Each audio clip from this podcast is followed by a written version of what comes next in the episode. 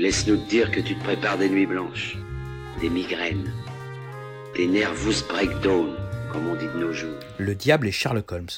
Drôle de titre pour un ouvrage incontournable écrit par l'un des grands noms de la narrative non-fiction contemporaine.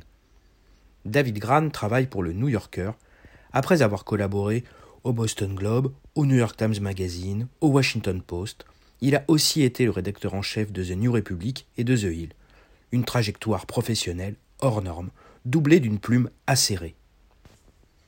C'est un recueil de douze histoires qui sont réunies ici, douze enquêtes de haut vol menées par l'un des meilleurs journalistes de sa génération, celui qui sait sans doute le mieux les raconter aussi.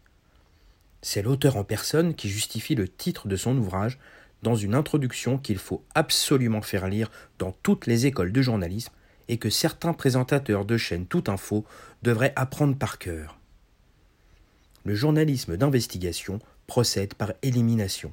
Il impose de recueillir et de vérifier d'innombrables versions d'une histoire jusqu'à parvenir à cette conclusion qui emprunte à une formule chère à Sherlock Holmes, celle qui reste est nécessairement la vérité. Voilà pour Sherlock.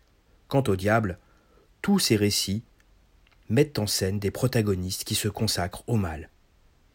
Gran nous entraîne dans la folle cavale d'un vieux braqueur de banque, nous raconte la disparition d'un étrange fanatique de Sherlock Holmes, nous embarque dans le monde secret des Sandhogs, ces mineurs chargés de creuser les conduites d'eau dans les sous-sols de New York, nous infiltre auprès du gang le plus dangereux de toutes les prisons américaines, nous fait rencontrer un agent immobilier un peu spécial. Mais avouons-le, nous avons un faible pour une autre affaire, celle intitulée Le caméléon.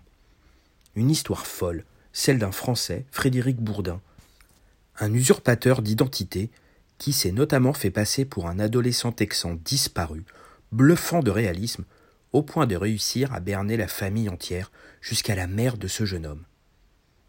Gran ne se contente pas de raconter cette histoire, il remonte le fil et tente de comprendre pourquoi Bourdin agit ainsi. Il passe du temps auprès des protagonistes qu'il va voir chez eux afin de mieux camper le décor, un petit bijou de noirceur.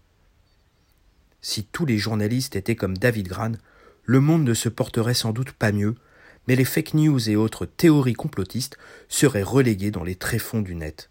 Il faut lire Gran, car comme le dit Sherlock Holmes lui-même, toute vérité vaut mieux que le doute indéfini. Le diable et Sherlock Holmes de David Gran aux éditions Point.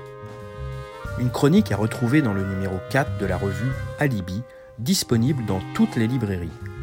Vous pouvez aussi le commander via notre boutique en ligne sur alibimag.com ou, pour ne manquer aucune parution, vous abonner pour 4 ou 8 numéros.